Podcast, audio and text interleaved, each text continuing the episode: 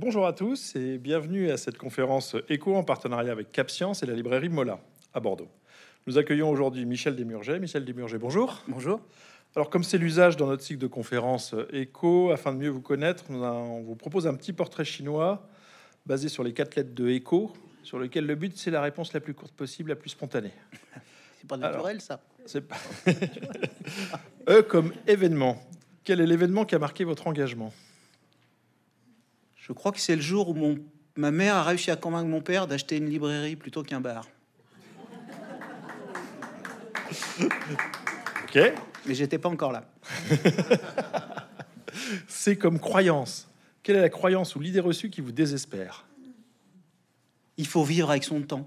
Je, je- je crois qu'elle mérite le panthéon de la stupidité et de la veulerie, celle-là. Et de, de, de- voilà, C'est- très destructeur. C'est voilà, ne faisons rien. Il faut vivre avec son temps. H comme humain. Quelle est la femme ou l'homme qui vous inspire le plus?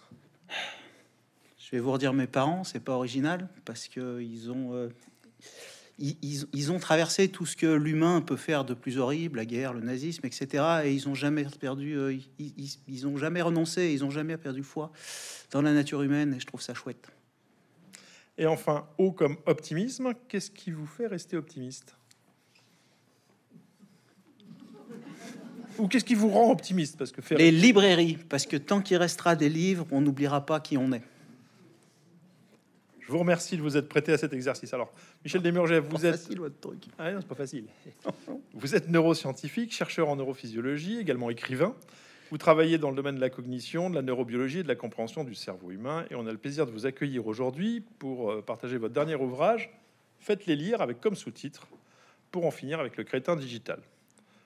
Alors, vous aviez jeté un pavé un peu stimulant quand même dans la mare en 2019 avec votre précédent ouvrage qui s'appelait La fabrique du crétin digital. Vous y mettiez en lumière l'abrutissement des jeunes générations par la surexposition aux écrans.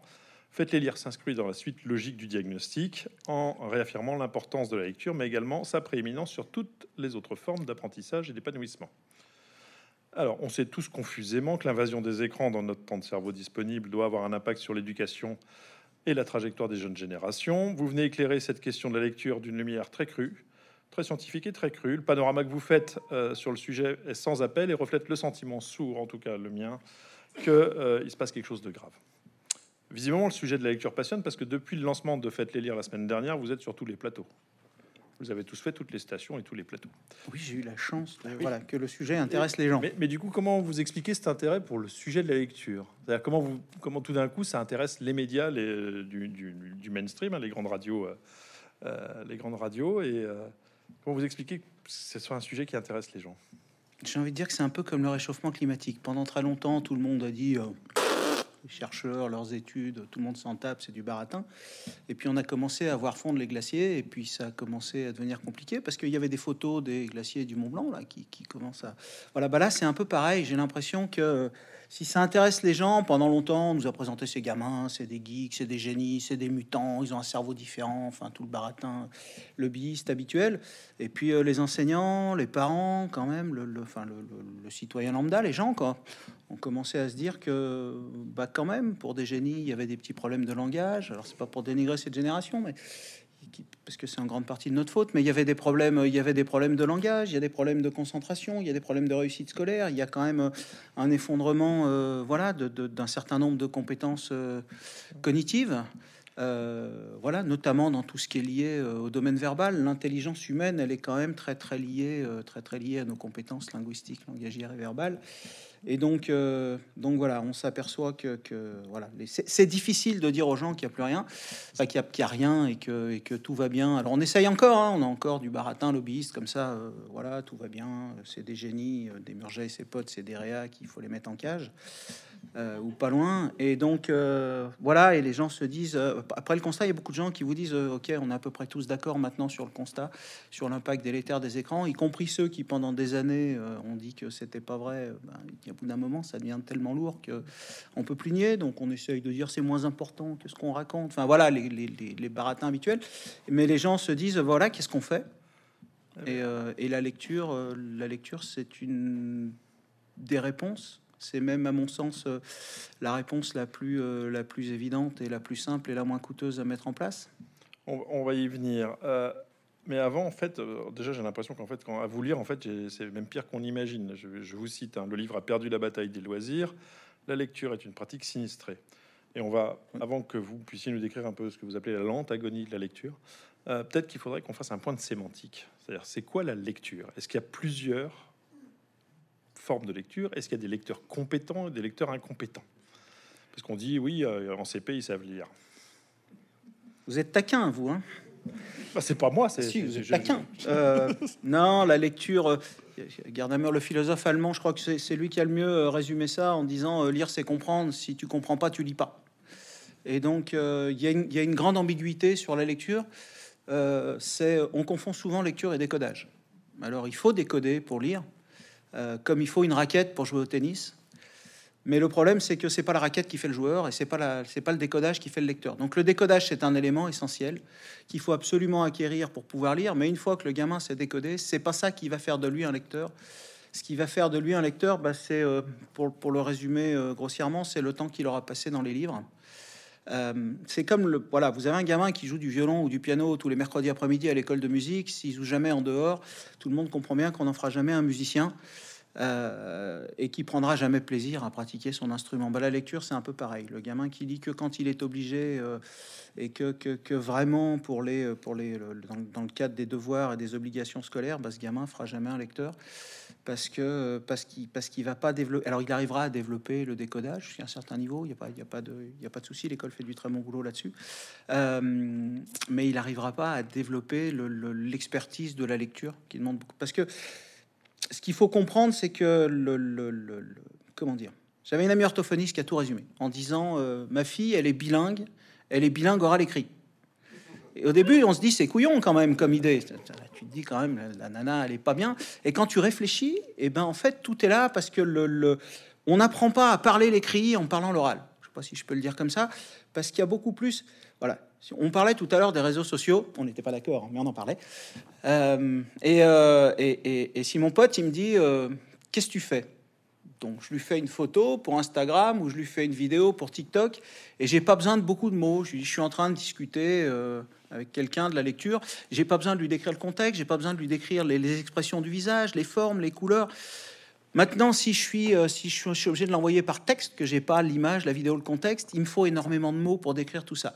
Et ces mots, justement, il faut énormément de mots pour lire, mais en même temps, le développement de l'écrit a généré vraiment une, explosion de, de, la richesse de la langue, euh, parce qu'il faut beaucoup, beaucoup de mots pour décrire ces choses. Et on s'aperçoit qu'il y a beaucoup plus de complexité langagière à l'écrit qu'il n'y a de complexité langagière à l'oral. C'est pas les mêmes, c'est vraiment pas les mêmes langues. C'est-à-dire qu'à l'écrit, il y a plus de grammaire, c'est-à-dire que les phrases sont plus longues, il y a plus de relatives, il y a, il y a des formes qu'on trouve souvent euh, à l'écrit, comme la voix passive. Vous savez, euh, la souris a été boulottée par le chat. Euh, c'est pas des choses qu'on entend souvent, euh, souvent à l'oral. Il y a aussi, il y a aussi les temps. Vous savez, on se plaint, il faut, voilà, les temps, c'est trop compliqué. Là, là, le passé simple, le passé antérieur. Voilà, mais moi je propose que le violon, c'est vachement compliqué, donc on va enlever trois cordes et puis, et puis ça sera vachement plus simple de jouer du violon. Sauf que ça sera vachement moins riche aussi à l'arrivée. Et, euh, le, problème, c'est que ces temps-là, voilà, ils nous, nous donnent une, maîtrise, une capacité à caractériser le temps, les événements. Et, mais ces temps, on les trouve quasiment qu'à l'écrit. Vous savez, euh, Gretel poussa la sorcière dans le four. Le poussa à l'écrit, à l'oral, vous l'entendez pas très souvent. Et pourtant, il est très fréquent. Le, voilà, euh, il eût fallu que Phileas Fogg, je sais plus quoi, dans Jules Verne, bah, le eût fallu, bah, à l'oral, tu peux toujours te lever tôt le matin pour l'entendre. Et donc tout ça, c'est très fréquent à l'écrit. Mais il y a les mots aussi. C'est-à-dire qu'on a un pool de mots qu'on dit familiers. En gros, on considère qu'il y a 10 000 mots qui sont des mots qu'on appelle non rares, familiers, quel, quel pool 10 000, c'est l'étiage normal. Voilà, non, c'est ce qu'on considère comme les mots, voilà, les mots courants. Donc en général, on prend les 10 000 mots. Et puis on appelle mots rares les mots qui sont en dehors des, des, de, de ces 10 000 mots fréquents. Mais dans les mots rares, il y a quand même des mots qui sont vachement utiles, quoi. Ils sont pas euh, si rares que ça. En fait, ils sont rares à l'oral, mais ils sont extrêmement fréquents à l'écrit. Des mots comme, euh, je sais pas, je, prenais un bouquin de, lecture jeunesse que je disais avec ma fille, et dedans, il y avait euh, les spectateurs jubilent devant ces otaries cocasses. Et bah essaye de le caser à l'oral, les otaries cocasses et, euh, les mecs qui jubilent, et ben c'est pas euh, c'est pas gagné. Voilà des mots comme euh, comme comme pouli, comme comme voilà comme euh, fluent, euh, saillant, latrine. La latrine, c'est pas très élégant, mais, mais, c'est utile. Et donc, tous ces mots-là, par exemple, prenez saillant, vous savez, il a des os saillants ou chancelant qui est tombé au concours là, de, de- de- des enseignants et qui a visiblement euh, posé beaucoup de problèmes. Prenez saillant, saillant, vous l'entendez une fois tous les 5 à 6 millions de mots à l'oral. Ils ont pris d'énormes corpus et ils ont regardé tout ça. Donc, des corpus euh, écrits, de livres d'enfants, euh, de- d'imagiers, de livres d'enfants d'école primaire, de romans, de, magazines, de journaux, puis à l'oral de conversations entre adultes éduqués, de conversations entre adultes et enfants. Ils ont enregistré tout ça de, de- films, de séries, de programmes de prime time à la télé, euh, etc. Et ils ont regardé la richesse de ces corpus. Et donc, saillant, c'est une fois tous les 5 à 6 millions de mots euh, à l'oral. Donc, autant de dire, une fois tous les quelques années, tu l'entends si tu as de la chance et qu'il et fait pas beau ce jour-là. Mais euh, le, à l'écrit, c'est une fois tous les 130 000 mots. C'est-à-dire que un, ou tous les 100 000 mots, c'est-à-dire que un classique comme Bel Ami est à toutes les chances de croiser euh, de, cette épaisseur-là, est à toutes les chances de croiser Saillant. Saillant, il est trois fois dans Bel Ami, il est dans Les Misérables. Il est, on le trouve, on trouve très très euh, fréquemment. Et donc, si l'enfant construit pas cette langue-là, si l'enfant construit pas cette langue de l'écrit, il peut pas la construire tout seul. Il a besoin qu'on l'amène à la construction de cette langue. Et donc, j'ai envie de dire que l'apprenti, parce que c'était la question, et je me suis un peu égaré, mais, la question, c'était lire, c'est justement acquérir, acquérir le décodage, certes, mais c'est surtout acquérir cette langue. Et ça se fait de façon très progressive et très cumulative, parce que c'est long. Et donc, c'est acquérir cette langue pour pouvoir à un moment rentrer dans l'écrit et comprendre. Et, et cette dissociation, elle est très évidente. Y a dans la littérature, il y a ce qu'on appelle le crash du CM1. J'adore, j'adore cette expression, mais bon. Et donc le crash du CM1, ça nous vient, euh, c'est une idée qui nous vient euh, des États-Unis, qui s'est confirmée ailleurs, c'est que voilà, ils avaient des enfants qui n'étaient pas très compétents dans les compétitions internationales en lecture, pas compétition, évaluation. Quel lapsus. Bon, bref, oublions le lapsus. J'allais dire, il y a des compétitions de lecture. Dans les évaluations internationales comme PISA, Pierce, etc., bah, leur gamin est, est national. Dans les évaluations, leur gamin était pas très bon. Donc, ils ont dit on va faire un effort sur la lecture. Et donc, ils ont fait un effort colossal sur le décodage. Donc, ça a bien marché, hein, les gamins ont après décoder, parce qu'il y a des langues comme le, le, pas le français, l'américain, sont des langues où le décodage met un peu plus de temps à se mettre en place. C'est des langues euh, avec pas mal d'expressions qu'on appelle, qu'on appelle opaques, où le rapport entre le son et le signe est, est pas toujours euh, hyper transparent, c'est le moins qu'on puisse dire. Et donc, ils ont beaucoup investi là-dessus, au niveau énergie, au niveau temps, au niveau financier. Et donc, les gamins se sont améliorés vraiment sensiblement. Et puis, quand ils sont arrivés au CM1 et qu'ils arrivaient à décoder, à décoder, et là, vous leur dites euh, C'est bon, gamin, tu peux t'asseoir à la table, tu vas au rayon jeunesse là-bas, tu prends un bouquin, et, et y a là, sois heureux, quoi. Donc, les gamins sont arrivés, ont pris les livres, et c'est là qu'ils se sont cassés les dents parce qu'ils avaient le décodage, mais il y avait personne au bout de la ligne. C'est-à-dire que le gamin, quand il trouvait le mot euh, rite, coca, jubilé, bah, bah, bah, bah, ça sonnait pas, quoi. Et donc, comme ça, ça avait pas été construit. Et pendant la phase de décodage, ça se fait sur des, sur des contenus et sur, sur un langage assez simple, parce que sinon, le cerveau, il s'en sort pas. Je veux dire, il, voilà, il pète le fusible, parce que parce qu'on peut pas lui demander en plus l'effort de décodage, qui est très compliqué à mettre en place, on est d'accord, et l'acquisition de la langue. Donc, ces enfants qui n'ont pas été accompagnés, justement, mis sous perfusion langagière, si j'ose dire, par la lecture partagée ou conjointe, et ben au moment où ils arrivent et où ils sont en mesure de lire, parce qu'ils ont la raquette, comme ils sont en mesure de jouer au tennis, ben, ils s'en sortent pas parce qu'ils n'ont pas le, vocabulaire. Et je sais pas si on se rend compte, mais quand on, ignore 2 à 3% des mots euh, d'un texte, euh, on comprend pas le texte. Je ne sais pas si je le trouve, mais j'ai trouvé ça dans les contes de Perrault et en fait, je me suis dit tiens, je vais changer, je vais changer quelques mots. Est-ce que c'est là? Non, là c'est Pisa.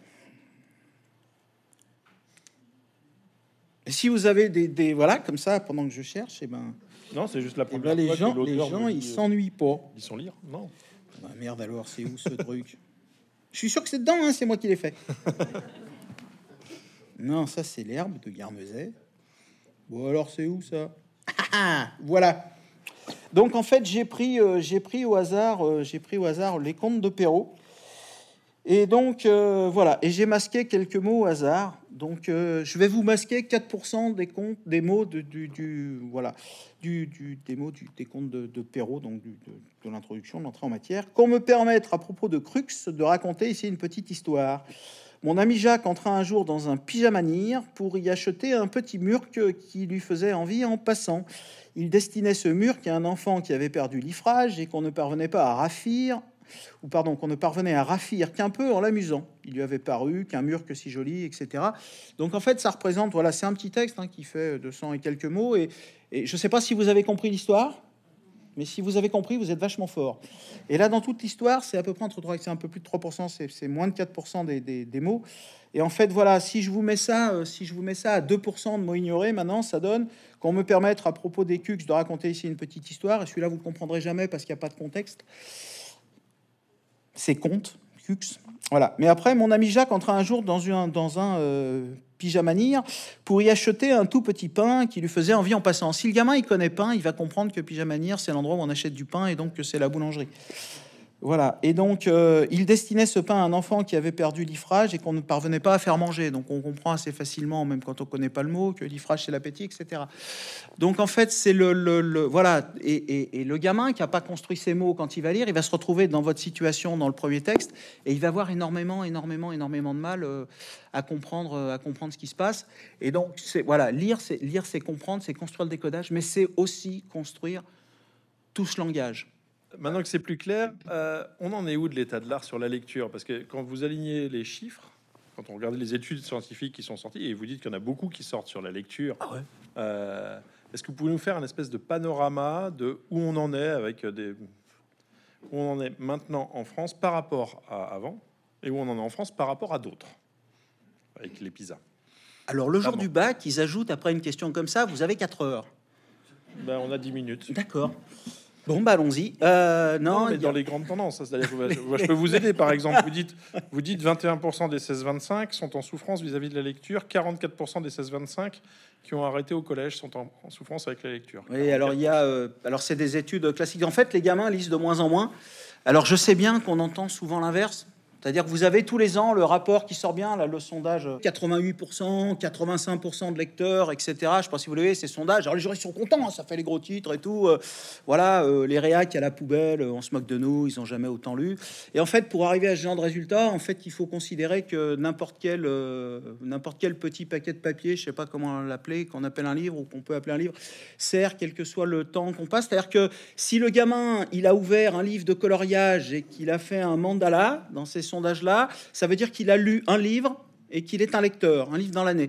Voilà, si le gamin il ouvre un, un, livre de recettes de cuisine pour, euh, pour savoir quelle est la recette de l'œuf mollet, et eh ben il est lecteur, il a lu un livre dans l'année. Donc évidemment, avec ce genre de stratégie, quand vous empilez tout, les livres, les mangas, les bandes dessinées, les livres de cuisine, les livres de coloriage, les livres de bricolage, etc., bah, vous trouvez beaucoup de lecteurs. 88%, c'est la masse des, des, voilà, des gens qui ne sont pas en, grande difficulté avec la lecture ou pas considérés comme tels. Maintenant, quand on prend les études plus sérieuses, on s'aperçoit qu'il y a un effondrement sur les 50 dernières années, qui est, qui lié, qui est inversé en à la pénétration des écrans. Ça commence avec la télé, ça s'est poursuivi avec les jeux vidéo et aujourd'hui, aujourd'hui, mon Dieu, c'est voilà, enfin tous les autres outils s'en mêlent. Donc plus les écrans ont, avancé, plus la lecture a reculé. On avait 35% de gros lecteurs il y a une cinquantaine d'années dans les jeunes générations. Euh, alors le gros lecteur, il faut, comme dirait ma fille, euh, calme-toi papa, les gros lecteurs, c'est euh, 20 livres par an, et 20 livres par an, c'est à peu près 20 à 30 minutes par jour. Donc c'est pas non plus des staccanovistes, les mecs. Et donc, on a 30% et maintenant, on est à 10-11%. Aux États-Unis, parmi les, étudiants de terminale, on avait 60% de lecteurs quotidiens. On est maintenant à 15-16%. On pourrait empiler les chiffres. Donc, il y a vraiment une chute. Cette chute, elle se trouve évidemment dans les performances, dans les performances des gamins en lecture. Alors c'est pareil, il y a le baratin habituel. On vous dit, par exemple, c'est officiel, on a 80% de, lecteurs efficaces. Et là, vous allez voir, c'est comme les contrats d'assurance, voilà la petite ligne. On vous dit que parmi les lecteurs efficaces, il y en a quand même qui ont de grosses difficultés, euh, de grosses difficultés euh, à décoder, y compris les trucs les plus simples. Mais en gros, ils sont capables, ils sont capables de lire un panneau routier. Donc euh, ils sont considérés comme voilà. Et quand on regarde, je crois qu'on ne alors encore une fois, c'est pas pour, pour, pour, pour, dénoncer les gamins ou cette génération, ni pour se moquer d'eux, vraiment, vraiment, vraiment pas, parce que le sujet est grave. Le, le, les chiffres que vous avancez, c'est-à-dire que vraiment, il y a des enfants qui sont qui ont passé quand même plusieurs, une dizaine d'années, voire plus, dans le système scolaire. C'est les chiffres officiels, hein, c'est pas les miens. Hein. Donc il y a et qui sortent de l'école à 16 ans. On pourrait dire quand même que voilà. Et ben ces gamins, il y en a quand même, il y en a quand même 44, enfin près de la moitié, 45 qui sont en situation d'illettrisme, au sens de, pas au sens purement clinique, mais au sens incapable de comprendre le texte le plus simple. Ils ont, ils ont traversé tout le système scolaire. Un sur deux qui sort du système scolaire sans diplôme, ou en tout cas sans poursuivre au-delà de 16 ans. Voilà, on a, je crois que pour les, euh, pour les, euh, pour les gamins qui sont en CAP, BEP, c'est 25%. Euh, voilà, donc tout ça, euh, c'est quand même énorme. Alors on, prend, on prend la métropole, mais, mais, mais, mais quand on prend les chiffres de, des territoires et des départements d'outre-mer, ça devient absolument effarant. Mayotte, c'est 60 pour, 71% d'enfants illettrés. La Réunion, c'est 25. je, je, c'est absolument indigne d'un pays comme la France d'avoir des taux comme ça. Les gens ne se rendent pas compte. Les gens ne se rendent pas compte à quel point la capacité de lecture de nos enfants est atteinte. Euh, je, je t'en donne deux exemples. Quand on prend en fait 75% des gamins sont capables, alors en gros 75% des gamins sont au niveau basique et en dessous. Ce niveau basique, c'est la capacité à comprendre des textes relativement simples, des idées explicites, à extraire des idées explicites, mais c'est des enfants qui sont pas capables de lire des, textes plus, euh, plus complexes, de voir les idées un peu implicites, enfin qui sont pas des lecteurs. Je vais donner juste un exemple pour les, les c'est les études PISA, c'est des études de comparaison internationale. Et euh, voilà. Et donc il, y a, ils donnent des exemples. Ils nous disent en France, on a 45% de lecteurs faibles.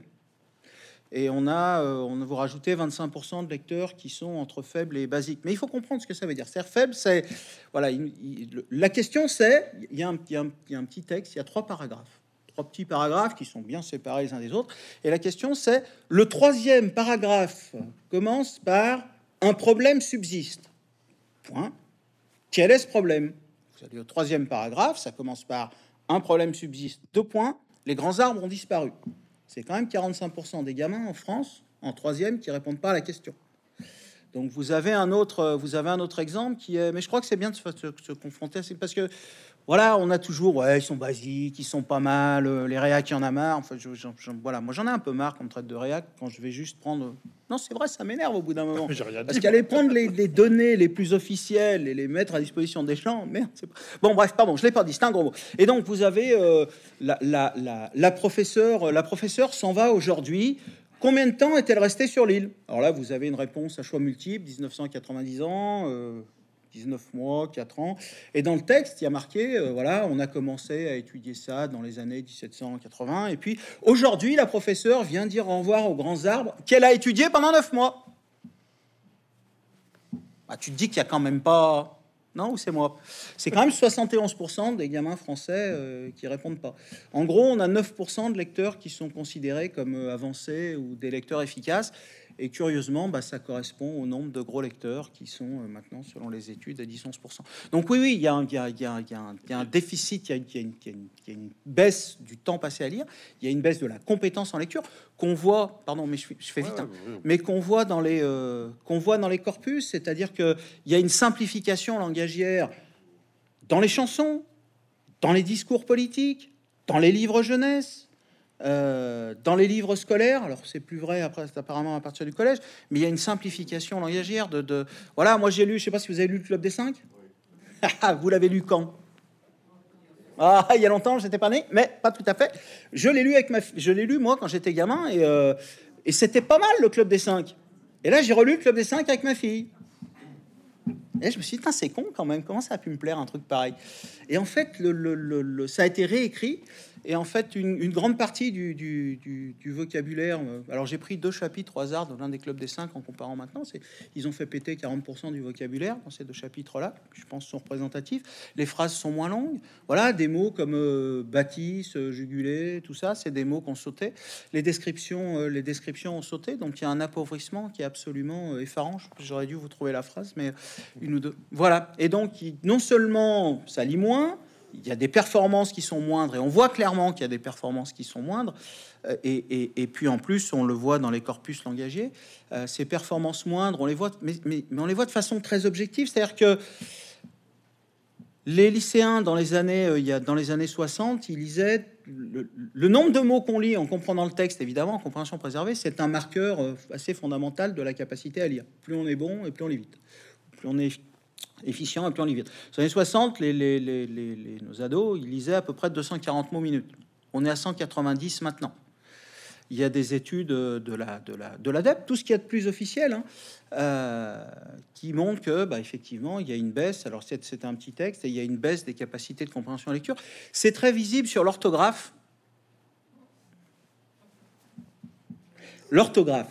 Si vous voulez énerver quelqu'un, l'orthographe, ça sert à écrire, pas de problème.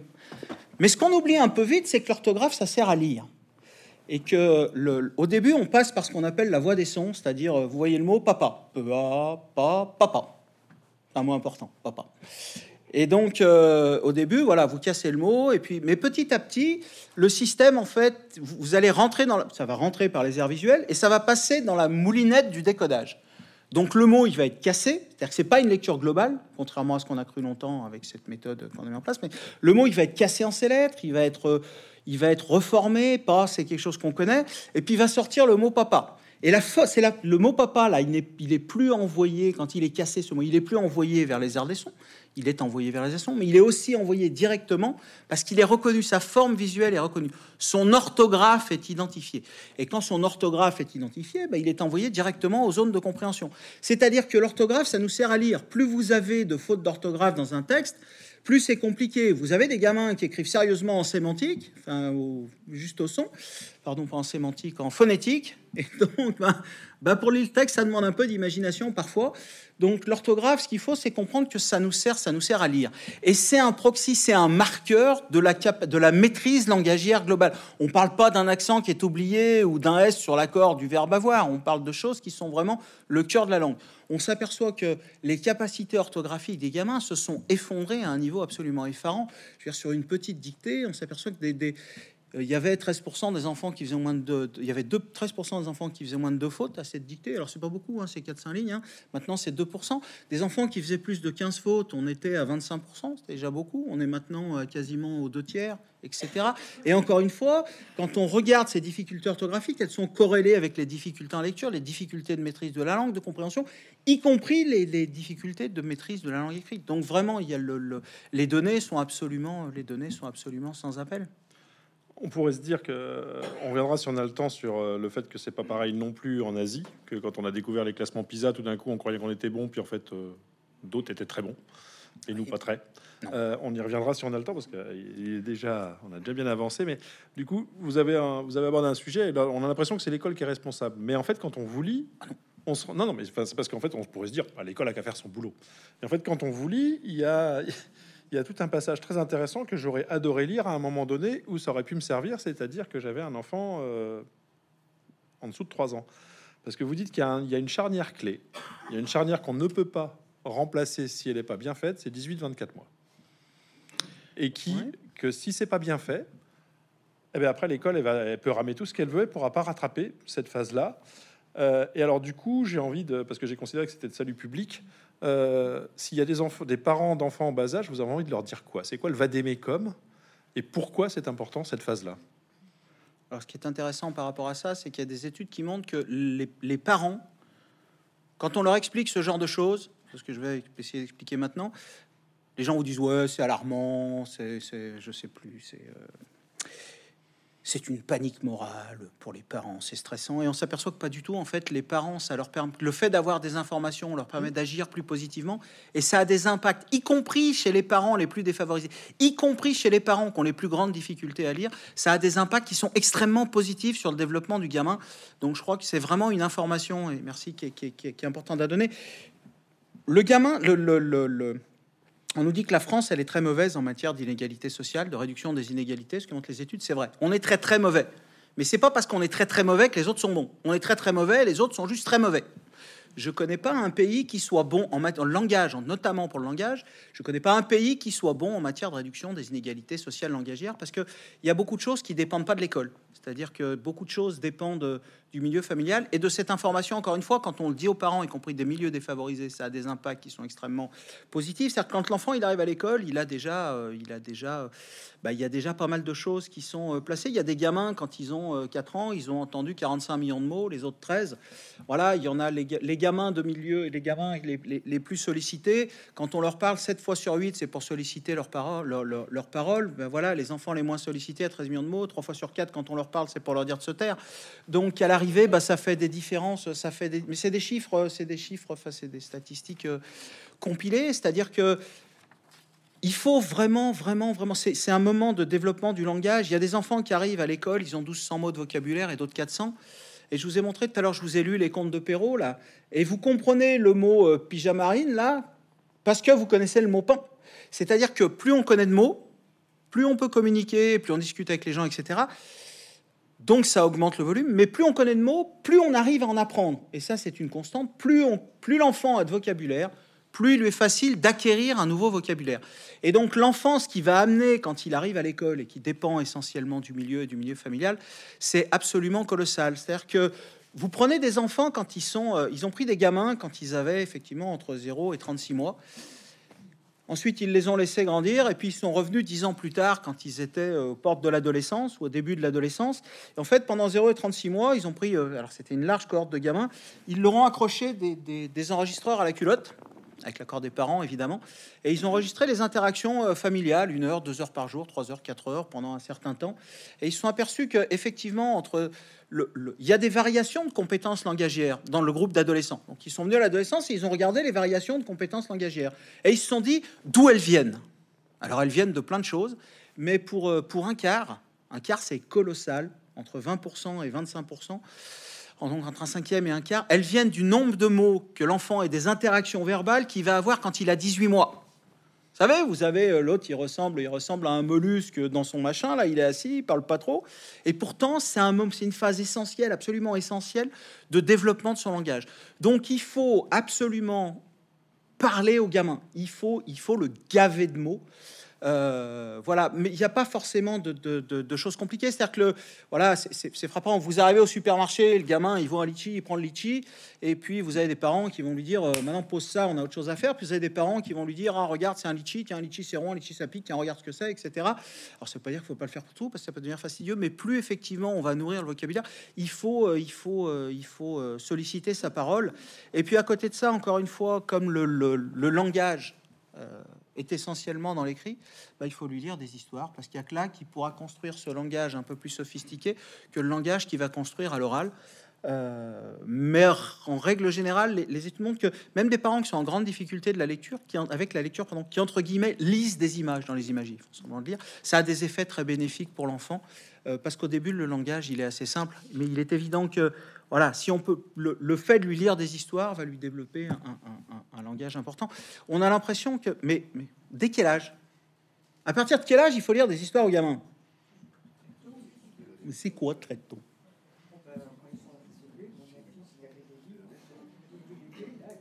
À quel âge? Un an, un an et demi, six mois? On est d'accord. Donc en fait, les études montrent clairement que dès trois mois, entre trois et six mois, il y a des effets euh, extrêmement euh, positifs. Et puis même, ils ont pris des gamins, des, prématurés, ils sont allés dans, la, dans, la, dans le service hospitalier et ils ont dit aux parents, c'était des grands prématurés, et ils ont dit aux parents, voilà, il faut lire des histoires à votre gamin. Et le gamin, quand il est revenu pour sa deuxième visite, 4 à 5 mois plus tard, ils ont regardé. Ah, ils n'ont pas pu évidemment regarder, maîtriser le langage, mais ils ont vu que ça avait eu des, des, conséquences extrêmement positives dans les interactions familiales, dans la qualité des interactions émotionnelles entre les parents et les enfants. Donc ça joue sur le langage, ça joue sur tout un tas de trucs, mais ça joue aussi sur la qualité euh, des interactions, euh, des interactions euh, émotionnelles. Et on pourra y revenir parce que les livres, c'est pas seulement le neurone qui travaille, enfin l'intellect, mais c'est aussi tout ce qui est émotionnel.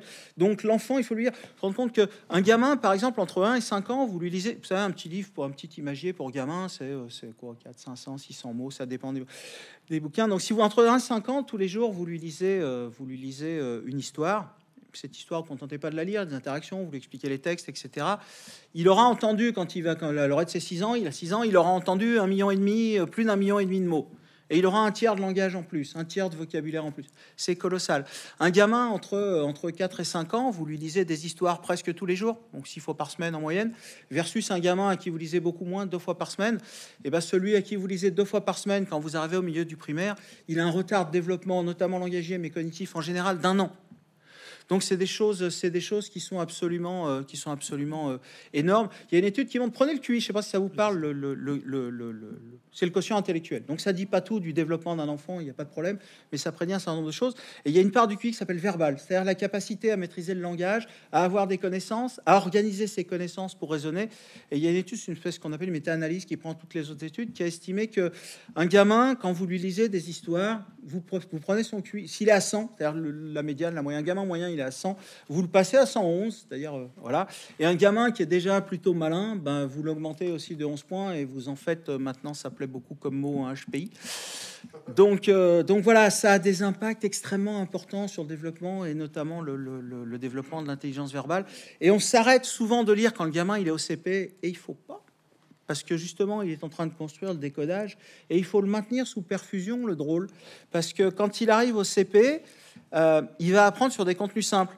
Vous savez, j'étais à la bibliothèque, mais c'est par la bibliothèque, pardon, la c'était, des Suisses. Ça n'arriverait pas ici. Et donc, il y, a une, dame qui rentre et qui dit euh, Mon neveu, il aime pas lire, est-ce que vous avez quelque chose à me conseiller? Et là, c'était un petit gars qui était gentil, voilà, je pense qu'il devait être étudiant, même s'il est marqué libraire. Et donc, euh, et donc il lui sort Morpugo, le lion blanc. Superbe livre. Mais alors, dans le genre, mon gars, si t'as pas le vocabulaire, essaye de grimper l'Everest en étant tétraplégique, et c'est un peu le même jeu quand même. Hein. Et donc, le gamin, il peut pas s'en sortir, et c'est le meilleur moyen pour que le gamin, il, soit dégoûté à jamais de la lecture. Donc voilà le, le message. Ce qu'il faut dire aux parents de moins de 3 ans, c'est parlez-leur, parlez-leur, faites-les parler, décrivez-leur, obligez-les à, nommer les mots, etc. Et puis, euh, et puis euh, sollicitez leurs paroles, lisez-leur des histoires. Alors je sais bien qu'on n'a pas le temps, que c'est pas toujours facile, que voilà, dans les familles monoparentales, euh, voilà, tu rentres le soir, tu en as plein les bottes, tu as bossé, il faut faire la vaisselle, la lessive, la bouffe, etc. Mais même dans les temps qui sont les temps, qui sont les temps, on a toujours des, des temps disponibles qu'on passe avec le gosse. Et les moments, par exemple, on leur lit des histoires, c'est les moments langagiers les plus riches. C'est-à-dire que quand vous lisez une histoire à, l'enfant, tous les quarts d'heure, il entend à peu près 1000 mots. Voilà, quand vous faites, euh, quand vous faites, euh, quand vous lui donnez son bain ou que, vous changez sa couche. Euh, Dieu m'est témoin, ou voilà, où vous jouez avec lui, c'est à peu près 600 mots, c'est beaucoup moins. Quelle est l'activité qui, qui, enclenche le moins de, qui enclenche le moins de, d'interaction verbale On vous dit toujours, tu as toujours le blaireau qui passe, pardon. Il m'énerve ces gens-là. Oui, mais la télé c'est bien. Voilà, il faut en parler avec l'enfant quand vous regardez. Mais con, t'as déjà essayé de regarder un film avec un mec qui te cause? Mais ça te rend. Soit le mec, tu lui mets une gifle, soit t'arrêtes de regarder. Bah, les gamins, c'est pareil. Et c'est évidemment l'activité la, qui a le moins d'interaction, euh, qui a le moins d'interaction euh, verbale. Et pour tordre le cou, un truc, il y a plus de complexité langagière dans un livre, dans un imagier d'enfant d'école maternelle qui sait pas lire, que dans toutes les autres activités orales. Je l'ai pas dit. Dans le, c'est-à-dire que des conversations entre adultes éduqués, entre adultes et enfants, les films, les séries, euh, les euh, euh, les programmes de prime time, tout ça, il y a plus de, complexité grammaticale et lexicale dans un imagier d'enfants d'école maternelle. Et en fait, les, mots rares, par exemple, dans une discussion entre adultes, dans, une, dans une discussion entre adultes, c'est à peu près 15 mots rares tous les 1000 mots. Enfin, 15 mots donc qui sortent du commun, mots rares, comme défini, donc qui sortent du corpus des 10 000 mots les plus communs. C'est à peu près voilà, 15-16. Euh, c'est la même chose dans un imagier d'enfant d'école maternelle. Dans un livre d'enfant d'école, dans un livre de, primaire, l'enfant qui commence à lire, qui commence à lire tout seul, voilà, un enfant de, voilà, vous lui mettez, euh, vous lui mettez, voilà, des livres de primaire, et là-dedans il y en a plus de 30, donc le double. Euh, dans une conversation entre enfants, entre, entre adultes et enfants, il y en a à peu près une dizaine. Et dans les programmes, dans les programmes supposément éducatifs, vous savez, genre, euh, genre la mère qui dit, vous, avez la gamine qui passe comme ça dans le salon et qui crie yellow, et sa mère vous dit, elle a appris l'anglais en écoutant Dora. On l'a eu celui-là. Oh On l'a eu celui-là. Et donc le nombre de, le nombre de mots rares dans ces programmes-là supposément éducatifs, deux. Parce qu'en fait, il faut le caser, Cocasse et Jubilé, dans un dessin animé. Dedans. mais voilà. Yellow, tu le cases, tu vois, mais, euh, mais le reste... Euh, donc voilà, donc c'est vraiment le, toutes les activités, il faut les, les, les, nourrir de langage. Il faut quand l'enfant, euh, voilà, quand l'enfant commence à parler, bah, bah, il vaut mieux éviter de lui dire à chaque fois de se taire et de temps en temps, il faut quand même s'arranger pour solliciter sa parole. Et le plus le mieux. Et puis surtout, bah, il faut lire avec lui parce que c'est vraiment ce qui va construire le langage au-delà de ses bases orales les plus, les plus basiques. Et même ensuite, là, on est en train d'essayer d'afficher la prééminence du livre. Vous affichez la prééminence du livre sur tous les autres supports. C'est-à-dire qu'on entend souvent, vous l'avez évoqué, hein, mais euh, on lit tout le temps. Je lis des posts sur Twitter, je lis des mangas, je lis des BD, je lis des panneaux. Heureusement que j'ai bu avant, je me suis étouffé. Oui, mais on se le dit tous. Moi, je me dis, est-ce que je lis dans la journée si j'ai pas ouvert un livre J'ai l'impression d'avoir lu. Ouais, vous avez toujours le truc. Et euh, je me dis, pourquoi je lis? Bah, pourquoi j'ai pourquoi j'ai besoin d'un livre alors qu'en fait Google est magique hein, Google en une ou un autre, hein, j'ai pas d'action chez Google, mais n'importe quel moteur de recherche me donne une information que je lis d'ailleurs. Hein. Euh, et ça, alors ça, ça, ça vous. Ça, On va revenir sur Google et l'information. Ouais. parce que c'est un autre sujet qui me paraît important. Vous savez, c'est la connerie euh, monstrueuse. Ça, c'est le panthéon de l'ânerie. On n'a plus besoin de connaissances parce que c'est tout pour sur moi. Google. Non, non, c'est pas pour vous, mais, Ah bon. mais on va y revenir. Non, non, c'est pour, c'est pour, c'est bon. Bref, vous l'avez pas entendu? Oh, Il y a plus besoin de connaître des choses, c'est tout sur Google. Savez, maintenant, il y a plus besoin de réfléchir parce que c'est Chat GPT qui va réfléchir à votre place. Mais ça, ça, c'est un vrai projet de civilisation. Peut-être une civilisation de veaux qui sont plus capables de comprendre parce que tout est sur Google et de réfléchir parce que Chat GPT le fait à leur place. Mais c'est un truc de dingue.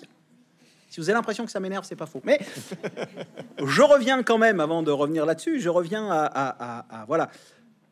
Alors, je suis pas là pour faire une hiérarchie euh, culturelle entre les choses, je m'en fous. Euh, je suis pas là pour dire que, que lire des BD ou lire des mangas c'est pas bien. Ma fille s'est gavée de BD, pas de manga, mais elle s'est gavée de BD. Euh, cela étant dit, il y a moins de, de, de- de richesse langagière dans une bulle de BD ou de manga qu'il y en a dans un chapitre de roman. Donc, les études sont de ce point de vue extrêmement claires, c'est-à-dire que les effets du livre sur le langage, les compétences en lecture, parce que lire, ça améliore nos compétences en lecture, et la réussite scolaire, ils sont liés à la lecture de livres, quasi uniquement. Donc, des livres de fiction particulièrement, les romans. Donc, les livres de fiction ont l'effet le plus important. Ensuite, on a les livres de non-fiction, pour comment on les appelle, les essais, etc. Il y a un effet bénéfique des journaux aussi, qui est moindre, parce qu'il y a plein d'articles dans des champs différents, euh, voilà, avec des mots différents, avec voilà. Et puis quand on prend les BD, alors pour les champs que j'évoquais, quand on prend les BD, les mangas, euh, les réseaux sociaux, évidemment, vous savez, euh, vas-y, TKT, MDR, Yala, c'était drôle. Je suis pas sûr que ça fasse beaucoup pour le développement du langage. Voilà.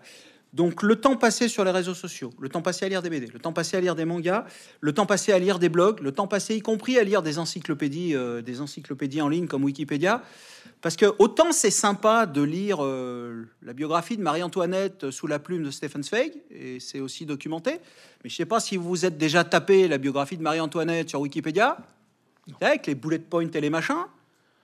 C'est un sacerdoce, il faut être un moine de la lecture pour se taper un truc comme ça, tellement c'est pas drôle. Et donc, il y, a, euh, il y a aussi une suprématie du narratif, c'est-à-dire que quand on nous raconte des histoires, on rentre plus dedans et on retient mieux, ça c'est un autre problème, mais tous ces contenus-là n'ont pas d'effet. Ou, dans certains cas, ont un effet négatif sur le développement du langage, des capacités de lecture et de la réussite scolaire. Encore une fois, ça ne veut pas dire qu'ils sont, pas, inutiles et qu'ils développent euh, pas d'autres choses. Par exemple, les BD, moi je me souviens, j'avais entendu, euh, oula, Martine, c'est plein de stéréotypes sexistes et on va le retirer de la, de la vente. Je sais pas si vous avez entendu ça. Donc je me suis précipité pour les acheter et les lire avec ma fille parce qu'on avait trouvé ça très drôle. Et vous savez, il y, y y a une autrice euh, américaine, pareil, ils l'ont fait le coup avec le docteur Zeus, Zeus, je sais pas comment on prononce, où il y avait des bouquins avec des stéréotypes racistes. Et elle est afro-américaine, elle est féministe, elle explique quand ils ont voulu retirer de la vente, la première chose que j'ai fait, je me suis précipité pour les acheter et pour les lire avec mes enfants. Parce que si on les expose pas au truc, et ben les enfants, ils, voilà, ils, ils ont aucune conscience de ces choses. Et par exemple, moi je me souviens avoir lu, avoir lu euh, avec ma fille, et puis euh, voilà, bah, alors Martine, c'est le papa, il est comme ça dans le canapé peinard, maman elle fait la vaisselle, elle astique, elle fait la bouffe, la petite elle garde le gosse, et, voilà. Et c'est un moyen aussi de pointer ces choses. Donc ça veut pas dire qu'il n'y a pas d'effet. Et juste pour l'anecdote, un jour, je- on se dit toujours, la, la lecture, c'est vraiment vous plantez une graine et puis vous avez même pas besoin d'arroser, ça pousse et ça fait des arbres et ça fait des. Et je m'en suis aperçu. La petite, on, on lisait Martine, on se dit, putain, pointait, et on se marrait quand on voyait le papa dans le machin. Puis ensuite, elle me disait, on lisait un autre livre, euh, voilà, le Maman ours, là, je sais pas comment ça s'appelle, le petit ours brun où il y a aussi des trucs. Et elle me disait, ah mais il est vachement sexiste lui. Et, et à un moment, on arrive dans un magasin et, et je pense que c'est tout le pouvoir de la lecture aussi. On arrive dans un magasin et le, le- la petite est là et, et- et- et elle monte sur les escaliers, enfin comme les gamins, il y a un espèce de mezzanine et, et la vendeuse, la serveuse, là, lui dit euh, Oh, mais c'est un vrai petit garçon manqué. Et la, la petite se fige, elle lui dit Mais c'est quand même vachement sexiste ce que vous venez de me dire. Elle avait 5-6 ans et j'ai trouvé ça extra. Donc ça veut pas dire qu'il faut pas exposer les enfants euh, au manga, au BD, mais vraiment, si la diète de lecture des enfants n'est faite que de manga, de BD, de réseaux sociaux, et là on peut éviter de les exposer pour les réseaux sociaux, les blogs et ce genre de trucs. Mais si la diète de lecture des enfants n'est faite que de manga, de BD, de ce genre de choses, alors il ne moissonnera pas les effets positifs de la lecture. Il faut absolument passer par la lecture de livres parce que c'est là qu'est la richesse du langage. D'accord, donc là on est dans le mode combat, c'est-à-dire qu'on est dans un espace de temps de cerveau. Il y a d'un côté l'attirance des réseaux sociaux, des mangas, des BD, c'est le plaisir immédiat, les endorphines immédiates, hein, tout va bien. Et de l'autre côté, le travail laborieux, euh, laborieux au bon sens du terme, c'est ce que vous avez exprimé sur le violon, c'est-à-dire que c'est un travail euh, qui s'enrichit. Euh, comment on fait pour que le, cette lecture prenne, enfin en tout cas retrouve une place suffisante dans le temps de loisir de nos ados, de nos jeunes, de nos enfants? Est-ce que, et ce sera la, dernière question parce qu'on arrive au bout de cet entretien qui a été passionnant, mais est-ce que du coup il y a un rôle du régalien? Je dis ça parce que on a, on a, parlé du rôle des parents, de la responsabilité du cercle familial. Euh, pas une grosse responsabilité, juste une conscientisation, le fait que c'est important de le faire, du rôle de l'école euh, et de la difficulté qu'elle peut avoir à le faire. Et on a des pays comme la Chine qui ont réglementé le temps de jeux vidéo, le temps d'accès au réseau pour les gamins. On a la Suède qui a enlevé tous les écrans. Un certain nombre, pas tous, mais enfin, en tout cas, une politique d'enlevage d'écran dans le monde éducatif jusque, je crois, c'est la fin du primaire quelque chose comme ça. Bah, ils ont euh, aperçu que ça, ça, explosait les résultats scolaires. Sont, la, la, Suède, à un moment donné, au classement PISA, elle s'est effondrée. Jamais personne s'est effondré comme ça. À un moment, ils étaient derrière la France, c'est vous dire où ils en étaient arrivés, les malheureux. Et donc, bah, ils sont aperçus que voilà que leur politique de numérisation avait eu un rôle là-dedans. La Chine a fait pareil, mais euh, mais du coup, nous, qu'est-ce que le régalien, ça a un rôle ou on va passer par le, Oui, alors le régalien peut avoir un rôle au sens où tout ce qui peut être tous voilà. Cet été, c'était autant vous dire que ça m'a non, ça m'a pas énervé, mais. Cet été, il y je sais pas si vous avez il y avait des pubs. Il fait chaud, il faut boire, hydratez-vous. Mais là, tu te dis, on nous prend pour des cons quand même. Donc il y a peut-être moyen de mettre cet argent sur un certain nombre, pardon pour le gros mot, mais il y a peut-être moyen de mettre cet argent, voilà, informer les parents. Il y a vraiment les, les études montrent que informer les parents des bienfaits de la lecture précocement, ça a des impacts monstrueux. Donner des livres aux enfants, y compris les enfants et surtout les enfants défavorisés qu'on accepte plus difficile, ça a des impacts qui sont très importants. Donc voilà, le régalien peut faire ça, s'assurer, voilà, former les gens, etc. je soutenir les associations, mettre du temps. Euh, voilà, j'étais à Paris. Alors, il y, a des immenses pubs euh, extrascolaires là, de la mairie de Paris, extrascolaires. Euh, ils vont faire du sport et, et puis ils vont faire de l'art. C'est très bien, mais tu as envie de dire, s'ils faisaient un peu de lecture à côté, ça serait pas mal, tu vois, des gens pour leur faire. Donc, le régalien, un peu Mais la lecture, le virus, il se prend surtout dans la famille. C'est-à-dire que la seule clé, en fait, c'est le plaisir. Donc, soit l'enfant, on arrive à lui, à lui instiller le plaisir de lire, soit ça va être compliqué. S'il n'y a pas de plaisir, que c'est un pinceau et que pour le mec, c'est une malédiction et une punition à chaque fois qu'il ouvre un livre, voilà. Et pour le plaisir, bah, l'ennemi héréditaire, intime et fondamental du plaisir, c'est l'échec. Donc il faut faire en sorte que l'enfant soit pas en échec. Donc il faut bah, très tôt, voilà, c'est comme ça, il faut l'accompagner, lire des livres avec lui. Quand il commence à lire des... C'est moins compliqué que le violon. Je vous garantis qu'un gamin qui apprend le violon, c'est difficile pour lui, mais c'est difficile pour les parents. Bref, je l'ai pas dit fort. Et donc là, la lecture, euh, voilà, la lecture, il faut. C'est justement cette lecture conjointe et partagée, ça va être le, moyen de maintenir le plaisir. Quand il est plus grand, lui lire des textes un peu plus compliqués. Voilà, un gamin de 7 ans, il peut pas lire, euh, il peut pas lire le cas, le joueur d'échecs ou, euh, ou voilà, ou je ne sais quel livre, l'homme qui plantait des arbres, c'est compliqué. Mais si vous lisez ce genre de livre super sympa avec lui, alors apprends à lui expliquer, et eh ben c'est un peu la carotte, tu vois. Le jour où apprends à lire, tu auras le droit aussi parce que voilà, quand il rentre dans la lecture, et puis il faut, il faut diminuer le temps d'écran. Mais je crois surtout ce qu'il faut pas faire, c'est lui dire euh, Oh bah vas-y, tu lis une demi-heure, c'est ta punition, un quart d'heure, puis après tu auras le droit de jouer sur la console, ça sera ta récompense. Parce qu'il faut absolument que ça reste. Voilà, toutes les études montrent que le fait de lier ça à des, motivations euh, externes, c'est pas, euh, c'est pas bon. Donc, mais il faut réduire le temps d'écran pour ouvrir un espace à lecture. Mon mec, si les gamins, ils passent des 5, 4, 5, 6 heures par jour plus le temps, et puis c'est pas bon. Et puis euh, il, faut, euh, il faut faire de la lecture un, élément à part entière de, de, son identité, si j'ose dire. Euh, voilà, l'un des prédicteurs les plus importants de la réussite scolaire d'un enfant. Je connais pas votre gosse, je rentre chez vous et j'ai un prédicteur extrêmement fiable de sa réussite scolaire, quel que soit le milieu. C'est-à-dire que on parlait de la Chine qui, prend des mesures euh, pour réduire, mais en fait, les choses se passent surtout dans la famille parce que les, digressions, mais les parents chinois qui émigrent aux États-Unis, en Australie ou ailleurs ont des enfants qui, en termes de réussite scolaire, ont la même réussite que les enfants euh, natifs et qui ont une réussite scolaire qui est plusieurs stratosphères au-dessus des enfants du pays.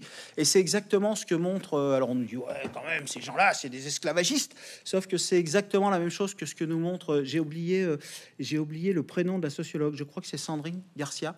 qui a un bouquin qui s'appelle Le goût de l'effort. Et elle montre que ils sont, elle s'est plus intéressée, là hier aussi a fait un bouquin, elle s'est plus intéressée au, à la réussite scolaire, pardon, elle s'est plus intéressée à l'échec scolaire, elle s'intéressait à la réussite scolaire. Et les parents dont les enfants vont bien, bah, il se passe deux choses. Il y a une réduction drastique du temps consacré à l'usage des écrans, voire une suppression. Et puis il y a un accent euh, phénoménal, dantesque mis sur la lecture. Alors dantesque, tous les bénéfices de la lecture, et si, j'aimerais qu'on prenne trois secondes à la fin pour le résumer si on peut, mais tous les bénéfices de la lecture se moissonnent des 20 à 30 minutes par jour. Donc on va pas faire des gamins des grenouilles de bibliothèque. Je veux dire 20-30 minutes, c'est quand même pas non plus euh, super compliqué. Donc on s'aperçoit que ces choses-là se passent dans la famille, que ça se joue euh, au niveau du plaisir, qu'il faut accompagner, euh, qu'il faut accompagner l'enfant qui lit. Et pour en revenir à ma petite histoire du début, si je rentre chez vous, quel que soit le milieu socio-économique, j'ai un prédicteur par rapport aux enfants. J'ai deux jumeaux vivent dans deux maisons différentes. Si je rentre dans une des deux maisons, j'ai un prédicteur extrêmement fiable qui va me permettre, extrêmement fiable, très fiable, qui va me permettre de deviner ou de prédire sa réussite scolaire. Et c'est, c'est le, le, plus bêtement. Alors il y en a, y en a un qui ailleurs, c'est le nombre de mots qu'il entend quand il est tout petit, mais on va laisser celui-là de côté parce que je suis difficile. C'est le nombre de livres qu'il y a dans la maison. Mais c'est fascinant. Le nombre de livres qu'il y a sur les étagères, on s'en fout, tu vois, à la limite. Si je, pardon, je, dis tu, mais on s'en fout parce que. Mais en fait, ce qui, est là-dedans, c'est que s'il y a beaucoup de livres à la maison, c'est-à-dire que les parents lisent, les parents incitent l'enfant à lire, les parents lisent des histoires, et le gamin va construire ça, va construire ça dans son identité, et c'est extrêmement euh, important. C'est l'idée que, voilà, nous, on est des lecteurs je vais encore prendre une dernière anecdote, mais c'est ma fille, c'est la seule que je connais. Il doit y avoir des anecdotes ailleurs, mais je vois au moins les autres gamins. Un jour, à la sortie de l'école, elle était petite, hein, elle 6 ans, 5 ans, 6 ans, il y a un gamin, il se précipite comme ça, puis il la regarde comme ça, il lui dit Moi, je suis un gamer. la petite, elle est un peu interloquée, puis elle lui dit Moi, je suis une lecteur. Et donc, je pense que tout est dit parce que y a, voilà, il faut que dans la famille, ce soit ok. Il y a des gens qui disent, il y a des gens qui disent, mais nous, on est des lecteurs. Et quand on arrive à rentrer ce virus-là, quand on arrive encore une fois à l'accompagner pour qu'il se casse pas les dents, quand il commence à lire tout seul, bah effectivement, il y a une période où ça commence à devenir compliqué. Bah, lire avec lui, je, reprendre les livres, euh, lire à côté de lui, être à côté de lui en lisant pendant qu'il lit pour qu'il puisse vous demander les mots, etc. Tout ça, ça fait que voilà, il n'y a pas de formule magique, mais, mais, mais il faut vraiment accompagner l'enfant et il faut vraiment, vraiment, vraiment prévenir l'échec. Il vaut mieux que ce soit plus, plus, euh, plus, euh, plus facile, que ce soit des livres un peu trop accessibles que des livres trop difficiles à se casser les dents. Après, pour le, voilà, il y a plein d'autres choses, c'est-à-dire que dont on n'a pas parlé pour le décodage, c'est voilà, acheter des lettres en plastique, les mettre sur le frigo euh, au lieu d'acheter des pommes de terre au four, acheter des pommes de terre en forme de lettres. Et puis voilà, jouer avec les lettres, s'amuser avec les lettres, avec les sons, avec euh, voilà, papa, si j'enlève le poste, ça fait quoi? Ce genre de choses. voilà, dans papa, combien de temps de trucs là, papa, voilà, le, le... Enfin, tous tous ces jeux là qu'on va faire autour des lettres, autour des. C'est pas pour faire le boulot de l'école et c'est surtout pas pour amener l'école à la maison, mais ça peut se faire de façon super ludique. Tu vois, il y a, voilà, tu, mets plein de, de, machins et tu lui dis est-ce que tu retrouves le peu dans tes pommes de terre là Et si tu retrouves le peu, ben, ben voilà, je sais pas, tu as le droit de choisir euh, le, dessert ou le repas etc. Et, et tout ça, c'est des jeux qui vraiment mais on, mesure pas à quel point c'est, on a assez bon quoi, jouer avec des patates sur le, machin ou jouer avec des lettres. Sur... Et ben tout ça c'est hyper important sous forme de jeu, lire à l'enfant, etc. Et, et, juste pour finir, si je peux vraiment trois secondes. Ah oui. Oh ouais, je, alors je peux. peut-être vous en avez marre. Hein. Moi je m'amuse bien, vous j'en sais rien. Mais bon, le, le, juste pour résumer les bénéfices de la lecture en quelques mots, il y a pas, il y a plein d'activités qui sont favorables au développement de l'enfant. L'art, la peinture, le le sport. Il ne s'agit pas de dire qu'il faut éradiquer tout ça, bien au contraire. Mais il n'y a aucune activité qui a des effets aussi profonds et aussi larges que, que, peut l'avoir la lecture. La lecture, d'abord, elle rend littéralement, mais réellement, prenez-le au premier sens le plus, le plus basique du terme, elle rend nos gamins plus intelligents. Donc il y a un effet sur le, littéralement sur le QI et sur la mesure du QI. Il y a par exemple une, étude qui montre que, euh, voilà, je vais parler de la lecture partagée, qui fait passer le QI euh, verbal de, de, de, 100 à, à, à, 111, enfin qui augmente de ça, bah c'est plus de 10% euh, d'augmentation. Vous avez une autre étude qui montre qu'à l'adolescence, il y a des fluctuations qui sont extrêmement importantes du QI chez l'enfant, qui sont liées à des modifications de, de, de, l'architecture cérébrale dans les réseaux de la lecture, et donc qui sont liés directement ou pour partie à la lecture. Et effectivement, la lecture est responsable, y compris à l'adolescence, de fluctuations, de fluctuations de notre intelligence. Donc littéralement, ça nous rend plus intelligents. Mais c'est pas une surprise. Voilà, il y a des effets document, documentés. Je veux dire, c'est pas juste un délire et une opinion personnelle que je peux avoir avec mes potes au café du commerce le dimanche matin. C'est, il y a des effets sur le langage, il y a des effets sur l'imagination, il y a des effets sur la créativité. Où tu dis, moi. Euh, moi, je pense, je pense par moi-même. Mais con, penser sans rien savoir, penser sans connaissance, c'est pas penser, c'est divaguer. Et donc, la créativité, toutes les études montrent qu'elle dépend en grande partie et, précisément de, nos connaissances d'arrière-plan. Il y a des effets sur ce qu'on appelle la culture générale. Alors la culture générale, mais au sens le moins élitiste du terme, c'est-à-dire qu'on vous parle pas de, d'un gamin qui va vous parler de Rachmaninoff ou euh, je sais pas, ou qui va être capable de vous résumer Dostoevsky. On parle de choses aussi simples que des gamins qui savent que voilà, il y a de la vitamine C dans les agrumes, ce que c'est qu'un carburateur, euh, ce que c'est qu'un taux d'intérêt plus ils sont élevés, plus le crédit est cher, etc. Des choses que le Japon, euh, c'était pas l'allié des États-Unis, mais que c'était l'allié de l'Allemagne, enfin des choses de vraiment de, culture générale assez euh, basique, de de base, euh, qui savent que le verglas ça glisse. Vous savez, quand vous avez, on parlait tout à l'heure du Google quand vous avez une phrase comme euh, verglas deux points circulation interdite, ça paraît con, hein? Imaginez le nombre de connaissances qu'il faut qu'il ait emmagasiné le gamin pour comprendre la phrase le verglas ça glisse, les voitures elles ont des pneus, bah voilà, et les camions, etc. se fait des embouteillages, c'est dangereux. Donc toutes ces informations là, donc ça a des effets sur les connaissances générales, ça a des effets sur les, les, les, les, les capacités de rédaction écrite, mais ça c'est pas une surprise. On nous a fait le bac, on nous a fait l'oral du bac en nous disant les enfants qui lisent pas trop, voilà, ça sera plus égalitaire. Rien du tout, si j'ose dire, parce que la lecture, c'est un élément essentiel des capacités à structurer, à organiser la pensée. Euh, à mettre ses idées en ordre. Et donc, plus les gamins lisent et plus ils sont à l'aise à l'oral, plus ils ont des capacités euh, d'expression de, orale qui sont développées. Voilà, donc il y a tout ça, il y a toute la partie analytique, intellectuelle, cognitive, je ne sais pas comment l'appeler. Et puis, il y a la cerise sur le gâteau, si j'ose dire.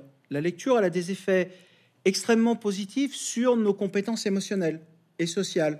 Les, chercheurs parlent de, de, simulateur social. Quand on regarde la, la lecture, il y a des effets sur l'empathie, il y a des effets sur la compréhension de soi-même, d'autrui, sur les qualités de l'interaction sociale. Je ne sais pas s'il me reste trois secondes juste pour développer ça. C'est intéressant parce que oui, oui. Je l'ai, désabusé, le pauvre. Mais pas du tout. Je suis, ah. ben, enthousiaste comme tout le monde. Simplement, je vous crois juste plus quand vous dites trois secondes, c'est tout. Cinq. Vous avez droit à autant. Non, non, non. Il y a il y a vraiment. Non, parce que je veux pas, je veux pas trop manger sur les questions, mais le, le, le voilà, il y a le, le quand vous lisez le mot trahison dans, euh, dans, euh, dans le dictionnaire, vous avez compris le sens du mot trahison. Maintenant, vous lisez Madame Bovary. Et quand vous lisez Madame Bovary, quand vous voyez Madame Bovary à la télé, vous vous dites euh, quand même, Emma, elle est pas cool. Et puis vous voyez le pauvre Charles, et vous dites, oh putain, Charles, secoue-toi, je sais pas, fais quelque chose, Ralph, indiquez, dis un truc, quoi. Et là, et puis c'est tout, parce que vous rentrez pas dans leur tête. Mais dans le livre, vous rentrez dans leur tête et vous apercevez qu'Emma est quand même vachement plus complexe que ça, qu'il y a des contradictions, qu'il y a des peurs, qu'il y a des. Et en fait, vous êtes vraiment dans sa tête. Et vous rentrez aussi dans la tête de Charles. Et non seulement vous comprenez le mot trahison, mais vous l'éprouvez directement, vous éprouvez le sens du mot trahison du point de vue du traître et du point de vue du trahi. Et en fait, ce que montre très bien la littérature, c'est que quand on, euh, quand, on, quand on vit réellement une émotion, ou quand on la vit à travers un, un ouvrage, quand on la vit à travers un texte, c'est les mêmes réseaux qui vont s'engager dans le cerveau. C'est vraiment une simulation sociale. Comment vous dire? Avant le repas, tiens, pour vous la faire simple, si vous me mettez ici un peu de vomi devant moi, voilà, les zones qui vont s'activer dans mon cerveau, c'est les mêmes que les zones qui vont s'activer si je lis voilà, l'expérience du gars à qui on aura mis du vomi devant lui. Voilà, si, mais, mais c'est hyper fin cette affaire parce que voilà, si je tape un, si je, tape un ballon avec mon pied ou avec ma main, c'est pas la même aire du cerveau qui va s'engager. Et eh ben dans un livre, si je lis quelqu'un, le mec qui tape avec le pied ou avec la main, ben, c'est pas la même aire du cerveau qui va s'engager. Donc il y a vraiment là-dedans une simulation et ça explique en grande partie les impacts que ça peut avoir sur les compétences euh, sociales et, émotionnelles. Donc, vraiment, ça agit sur notre intelligence au sens le plus commun du terme, l'intelligence analytique, cognitive, l'intellect, mais ça agit aussi sur toute notre intelligence sociale. Et on a, et je ne pense pas que ce soit un hasard, on a sur les dernières décennies, depuis les années 80, une diminution des capacités d'empathie dans les dernières euh, générations, et une augmentation des échelles de narcissisme. Euh, voilà, qui n'est pas, euh, qui n'est pas lié qu'à la lecture et au changement de la lecture, mais qui est aussi lié à ça. Voilà, merci.